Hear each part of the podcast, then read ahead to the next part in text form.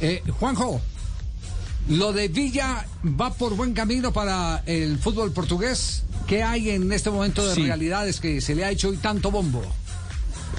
A ver, eh, Benfica, hace, hace tiempo que Benfica está interesado en él.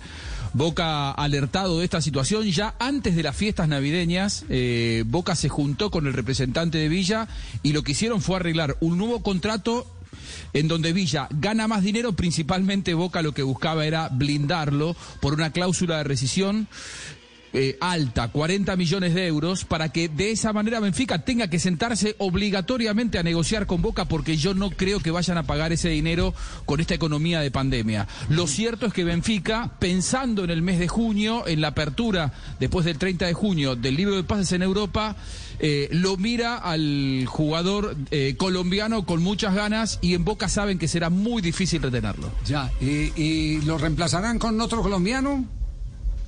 Tun, tun. Suspenso.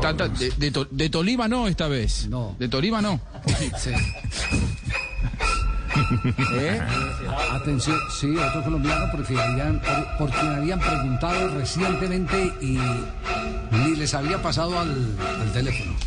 Ni les había pasado el teléfono. No, no, no, se, se puso complicado con, con Racing y con Boca. Ah, ya sé de quién me habla. Está en México. Está en México, sí señor.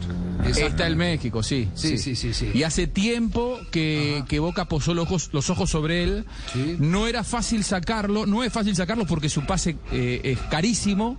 eh, Y gana muy bien Y él gana mucho dinero. Gana mucho dinero Roger Martínez en las Águilas del la América. Sí, señor, pues eh, hablamos con el entorno de Roger Martínez y ya preguntaron por él desde Boca. Ya se hizo una oferta, pero fue muy baja y fue rechazada. Pero en Boca siguen analizando el tema. El entorno de Roger y el propio, Roger es consciente de que en Argentina no hay dinero en este momento para adquirirlo. La primera opción de Roger sigue siendo Europa. En invierno hubo dos ofertas por Roger, Bolonia y Celta de Vigo. Nos dicen que el jugador las vio viables, pero el club América de México, dueño de los derechos, dijo que no. Pues si tenían con qué ¿Y sabe por qué Celta de Vigo, no? Sí, se- pero, pe- pero, eh, Juanjo, si tenían con qué pagarle a Cavani, ahora que Cavani renueva un año más con el No, Manchester. eh, No hay manera. sí, pero no, ah, No, no hay no. manera de pagarle a Cavani, entonces nos estaban cañando. No. Nos estaban cañando. No, no. Eh, Cavani, Cavani venía a ganar un dinero eh, aterrizado. Sí. Cavani, si venía aquí, era porque su mujer va a tener familia en junio y quería estar cerca de Montevideo y veía en la posibilidad de jugar en Boca, el sueño por Manteca Martínez, un goleador uruguayo. Pero no venía a hacer su gran contrato, ni, ni, ni muchísimo Bueno, menos. pe- Pero digamos, Eh, diga- eh, digamos- digámoslo de una manera más, eh, más eh, eh, académica, como dicen los economistas. Lo poquito de mucho es mucho. Eh, eh, si Cavani, si Cavani rebajó, rebajó eh, lo suficiente como para que mm, para Roger Mas- Martínez sea bastante. Claro. Exacto. Eso, claro. eso que- O sea, para que- Cavani bajando podría ser el más el mejor Lo- pagado de Argentina, bajándose, incluso. Sí, lo que pasa es que cuando, cuando Boca lo fue a buscar a Roger Martínez en el mes de enero, porque este intento de Boca por Roger Martínez fue cuando inclusive estaba todavía abierto el, el mercado de pases en la Argentina, eh, lo que le dijeron desde México era que Roger Martínez pretendía el mismo contrato que el México. Y para Boca es absolutamente imposible pagar lo que Roger gana en las Águilas del América.